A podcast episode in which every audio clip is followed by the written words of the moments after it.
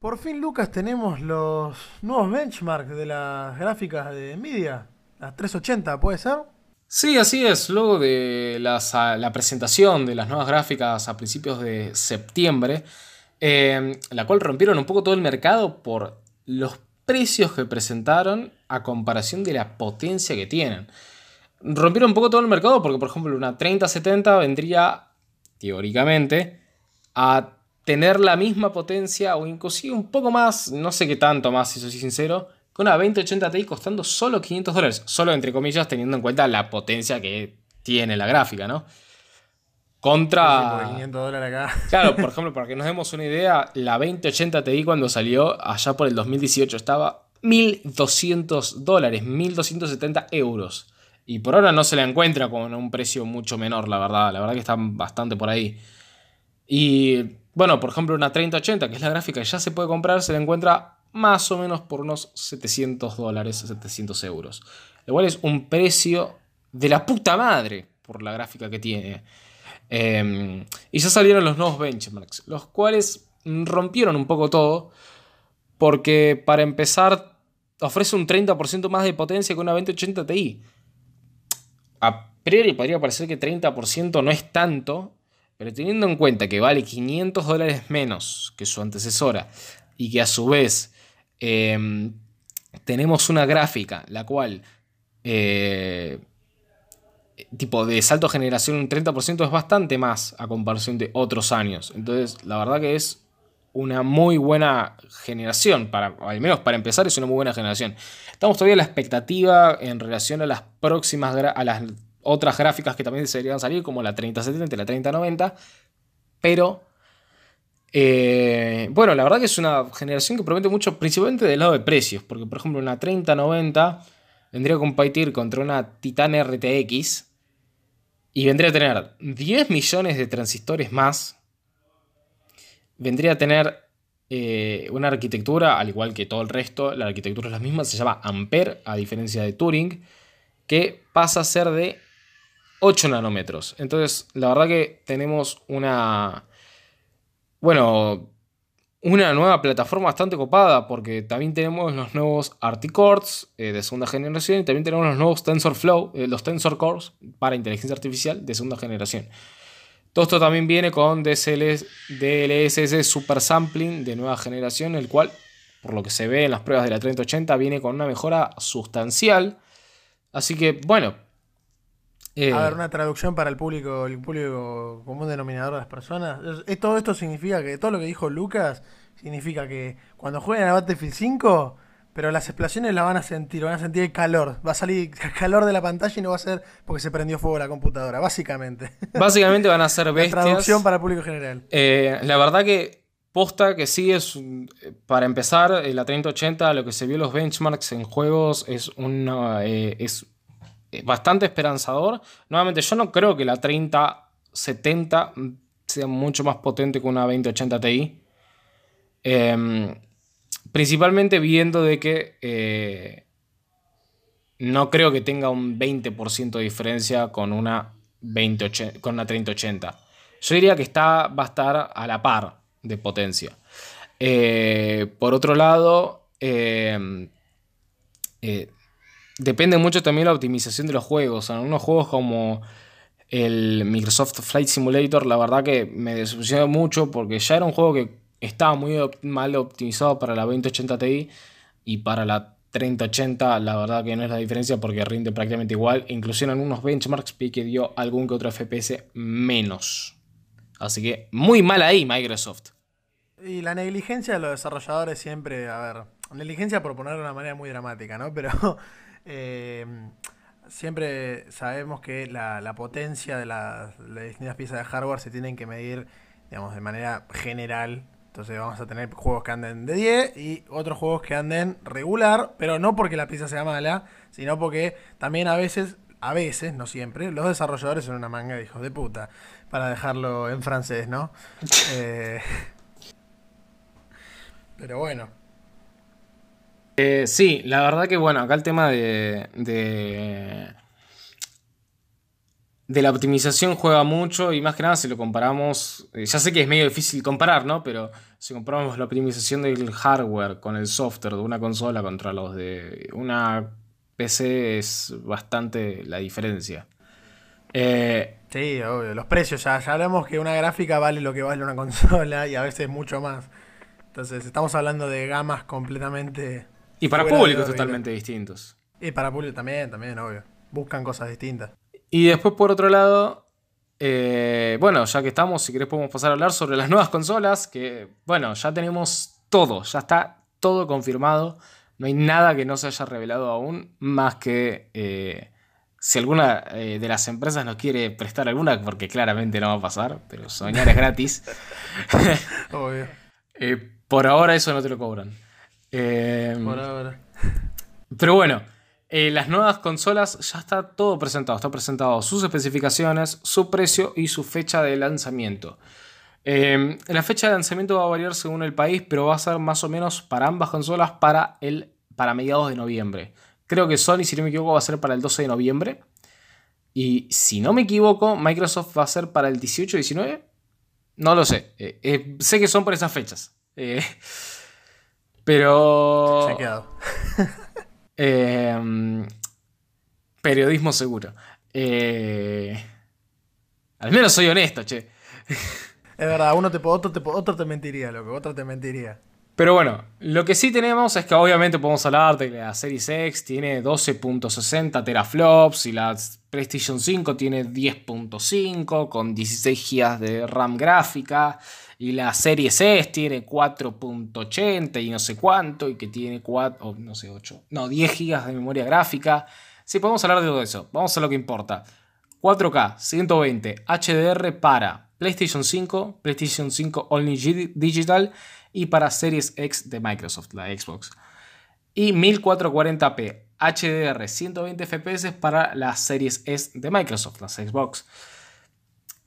¿Con qué precio vienen todos estos? Bueno, para la PlayStation 5, 500 dólares. Y para la PlayStation 5 Only Digital, que recuerden que la única diferencia entre las dos son, es el hecho de que la Only Digital no tiene la lectora de Blu-rays. Por lo tanto, solo podemos usar juegos descargados de la tienda y tampoco podemos conseguir consumir contenido multimedia, ya sea música o películas, a través de formato físico.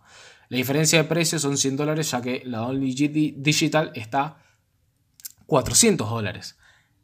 Y la Series X está a 500 dólares, el mismo precio que la PlayStation 5 con lectora de Blu-rays. Y la Series X, no, la Series S, eh, recordemos que la versión más barata y más pequeña, tampoco viene con lectora de Blu-rays.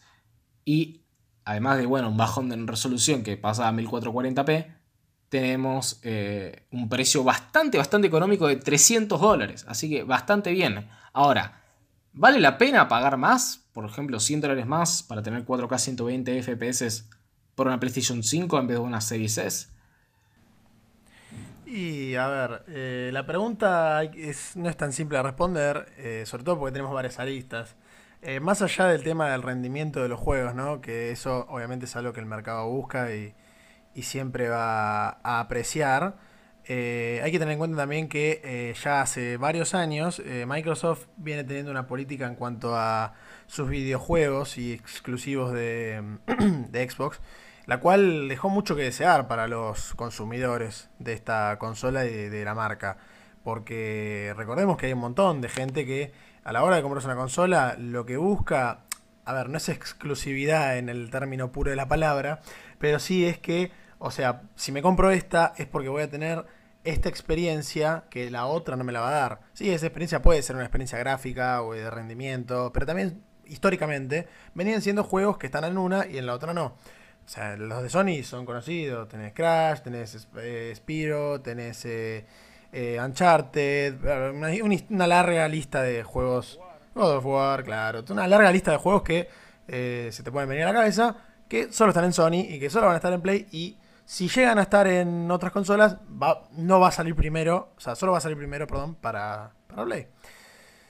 En cambio, Microsoft hace ya un par de años esta costumbre de la, de la industria de los videojuegos la tiró abajo, planteando de que eh, unificaría, eh, veniendo de la rama de que el sistema operativo de la Xbox y de eh, Windows 10 tendrían la misma base, queriendo como unificar a todos sus consumidores y planteando de que esto se puede muy bien también ver en el ejemplo de Minecraft. Minecraft cuando es comprado ahora en todas las plataformas se puede jugar de la misma manera, uno de PC puede jugar con uno de celular y así. es el mismo modelo llevado al mercado de consolas, el mercado de PC, unificando nuevamente, como digo, los títulos. Y claro, eh, ¿por qué te compras? O sea, una, una contrapregunta podría ser, ¿por qué me compraría, una, me compraría una, Xbox cuando puedo comprarme una computadora?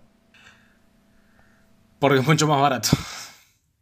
O sea, si querés jugar con esa calidad, y es más barato una, una consola. Ahora, si querés jugar a 1080-60, 1080 inclusive 140, 144, y capaz una a ver, siempre hablando de 500 dólares, porque si hablamos de 300, todo bien. Pero te vas a un Ryzen 1200, con, con mucha suerte si lo encontrás a buen precio, a un Ryzen 3600, a 3200.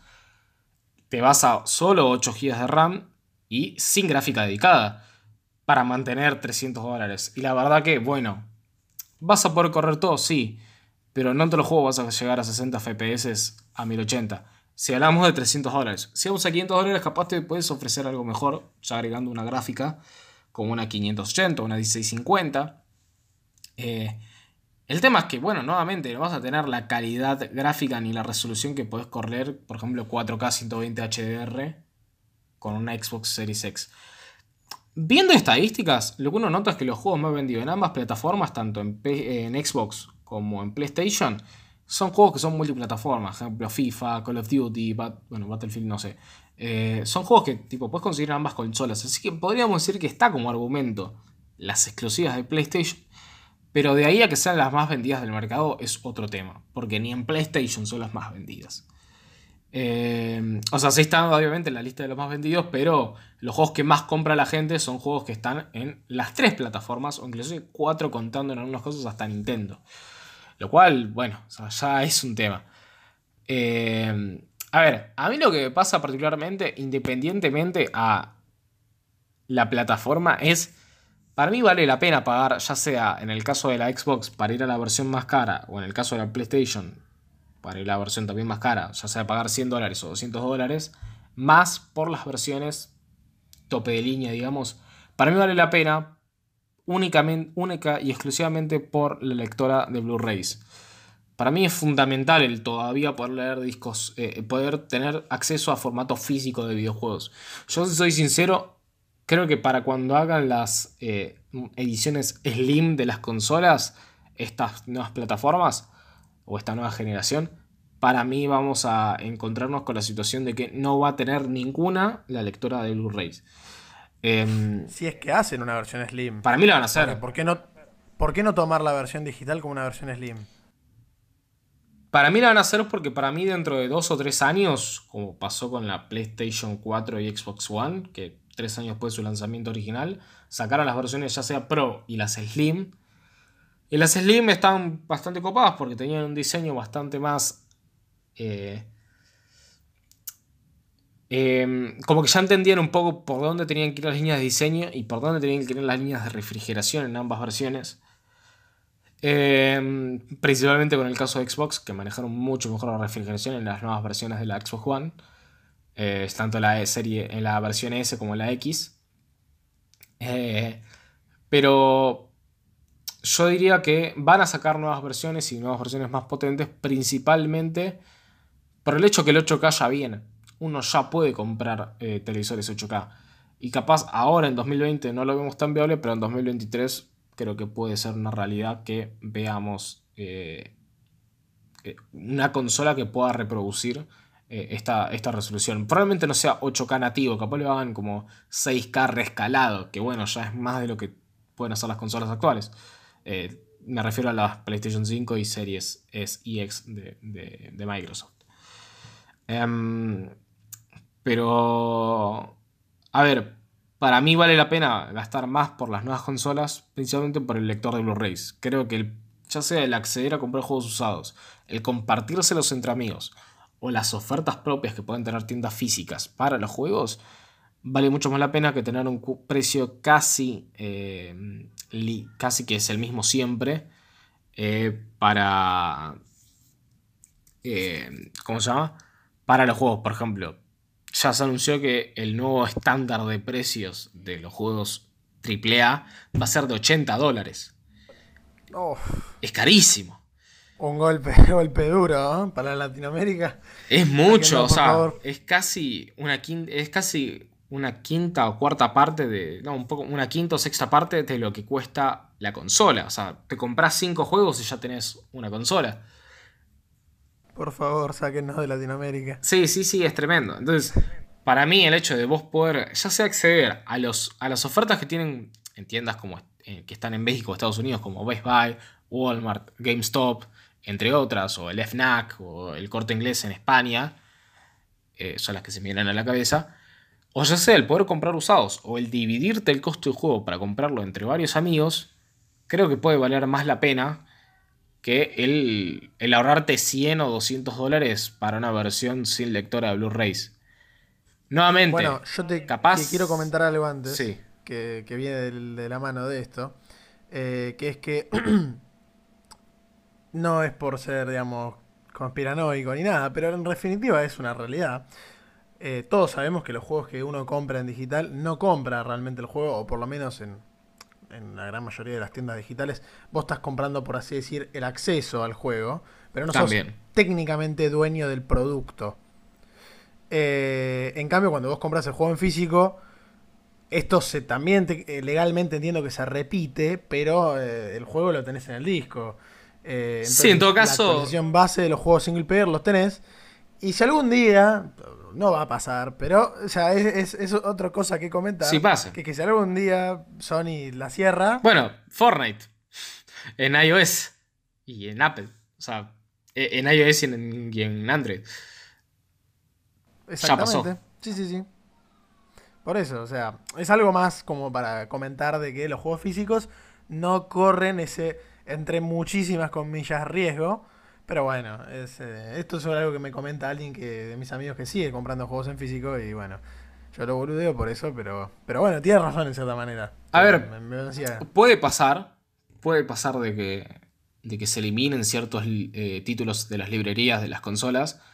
De ahí a que pase es otra cosa, o sea, las probabilidades son bajas, pero ahí están. Eh, es como ganarte la lotería. Podés hacerlo si querés. Va, si querés no. Podés hacerlo si salís sorteado. Pero las probabilidades son muy bajas y vos lo sabés. Lo mismo pasa acá. Ahora, sí, a ver. Vos cuando compras el disco, en todo caso, lo que no vas a tener acceso es a las actualizaciones. Por ejemplo, si formateas la consola y el juego ya no está disponible en los servidores, por ejemplo, Sony, no vas a tener acceso a las, actualizaciones. Em, o, por ejemplo, al servicio multiplayer. Si es que, bueno, nuevamente, el servicio multiplayer está de, eh, eh, por parte de Sony. Eh, a ver, en lo personal me gusta más tener los juegos en físico, principalmente porque después pasa, por ejemplo, los que se compraron una Wii o una Nintendo Wii U, eh, o también las PlayStation 3 o Xbox 360, que vos tenías todos tus juegos, tus juegos en digital y, y, digamos que podés descargarlos eh, actualmente, pero por ejemplo, si mañana cierran los servidores, y eso es algo que va a pasar, recuérdenlo, van a cerrar los, eh, los servidores de cualquier consola en cualquier futuro, eh, ya sea en dos, no va a pasar en dos años, pero en cinco o diez años, se va a cerrar en algún momento porque ya no le es rentable a la empresa seguir manteniendo el servidor activo. Entonces, ya no vas a tener acceso a la descarga de esos juegos ya no vas a tener acceso a la compra de esos juegos, que eso va a pasar mucho antes. Vos actualmente no puedes comprar juegos para Nintendo Wii. Y creo que para Wii U tampoco. Así que eso también va a pasar con las consolas actuales. Entonces, si vos en 10 años tenés ganas de jugar el título, por ejemplo, el God of War Ragnarok, y lo tenés ahí sin instalar, pero en teoría lo tenés en tu cuenta, no lo vas a poder descargar e instalar. Entonces, si vos lo tenés el juego físico, tenés esa garantía. Para mí vale la pena por ese lado nuevamente. Y ya si querés para cerrar, no sé si vos tenés algo más para aportar, pero tenemos precios oficiales de PlayStation 5 y PlayStation 5 Only Digital acá en Argentina. Algo que Microsoft todavía no ha revelado. Al día de hoy que estamos grabando, ¿no? Los precios para la PlayStation 5 Only Digital son 75 mil pesos y la PlayStation 5 tope de línea son 100 mil pesos. Ambos ya son precios oficiales que, que Sony digamos, dijo se vende a eso. Sí, acá en Argentina se va a vender a eso. Eh, no se dijo nada, tipo, por ejemplo, si ahora un aumento, porque esto se anunció unos días antes del anuncio del, nuevo impuesto al dólar, el del 35%. Imagino que no va a afectar de momento. Técnicamente, técnicamente no debiera afectar porque como es importación legal, o sea, si es, comercio exterior, le cobran el, dólar oficial. Sí, sí, que es el, 80, más o menos 80 pesos. El oficial oficial, el 70 y pico. 75, 80 Pero bueno, estamos hablando de que a día de hoy costaría eso las nuevas consolas. Así que. El doble de lo que valen dólares, aviso. Eh, si alguien hace la cuenta rápido. Sí, sí, sí. Eh, a priori puede que en algunos casos les convenga, obviamente, bueno, a todo esto de los impuestos y demás, cada uno ve el tema, no nos vamos a poner a hablar de política, pero quizás en algunos casos pueda que te convenga más traerlo de afuera. Pero al menos el precio oficial con garantía argentina y compra en el país, esos son los precios oficiales de las consolas de, Sony. Por otro lado, Microsoft no dijo nada aún. Em, si me lo preguntan cuáles van a ser los precios, estimo yo, 100 mil pesos para la Series X. Esto aclara una cosa, es eh, especulación. No son precios oficiales, especulación mía. Yo, Lucas Daje, especulo los precios de las nuevas consolas de Microsoft. 100 mil pesos la Series X y 65 mil la Series S. Y a ver, yo voy a hacer una cuenta rápida. O 60 mil. Yo iría más entre esos dos precios. Como para que haya una diferencia entre 10 mil y 15 mil pesos con la PlayStation 5 sin lectora. Sí, yo creo que 60 mil la opción económica. Sí, sí, yo 60 mil la veo. Obviamente esto es sin tener en cuenta que mañana haya hiperinflación y todo aumenta al triple, ¿no? O sea, esto es a día de hoy. Sí, sí, obvio. Estamos hablando de precios del 22 de septiembre. Exacto. eh, ya después se dispara, pues no sabemos. Pero para mí sí, Xbox la económica puede valer unos 60 mil y la otra 100 mil redondo. Y la otra no, no creo que la vendan más cara que la PlayStation. No, no, no, justamente es que no la pueden vender más cara porque tipo rompería con la idea empresarial de venderla más barata. O de. O sea, me refiero a que no pueden meter más cara la Series X que la PlayStation 5, porque ah, mundialmente cuestan lo mismo. Acá deberían costar lo mismo, inclusive si pueden eh, abrocharse un poco más el cinturón y venderla, ponerle a 90.000, creo que podrían. Sería interesante. Algo que me interesaría saber es si acá también van a dar ese servicio de Game Pass donde por ejemplo, creo que es en Europa o en, y en Estados Unidos, que por ejemplo por 25 dólares al mes durante dos años, o sea, 24 meses, em, te dan eh, acceso a Game Pass y a, em, y a una Xbox One Series X. Ah, tipo, una Xbox Series X. No solo te dan acceso a los juegos, sino también a la consola por 25 dólares euros mensuales durante dos años. No sé si harán eso acá. cómo para.? El tema es que bueno. Y te hago una pregunta rápida antes de terminar el programa. ¿Cómo? Porque la verdad es que. No, yo soy sincero con lo que el, que, con el que escuche, no, no, sabía lo de la consola en Europa. si dejas de pagar, ¿qué? ¿Te buscan la consola? ¿Te la tienen que mandar por correo? No sé. No sé si. La verdad que no tengo idea. Es muy, muy eh, japonés el, asunto. Tipo, es como que vas, te lo quedas y después lo tenés que devolver. No sé, pero bueno. Después de los dos años es tuya. Después de los dos años es tuya. Pero si vos ponele, dejás de pagar, no sé, supongo que sí, te sacarán la, te, sacarán, te pedirán que devuelvas la consola. No, acá, eh, acá no se hace. acá, acá, no se puede hacer ese tipo de cosas. No creo que lo hagan, pero bueno, está ahí el capaz que lo hagan. Y la Series S va a estar, si no me equivoco, en 13 dólares. No me si eran 13 o 15 dólares. Nuevamente, periodismo sincero. periodismo sincero. Eh, eh, pero estaba más o menos por ese precio. También dos años, o sea, 24 meses, te dan Game Pass. Y la consola entre de la Series S.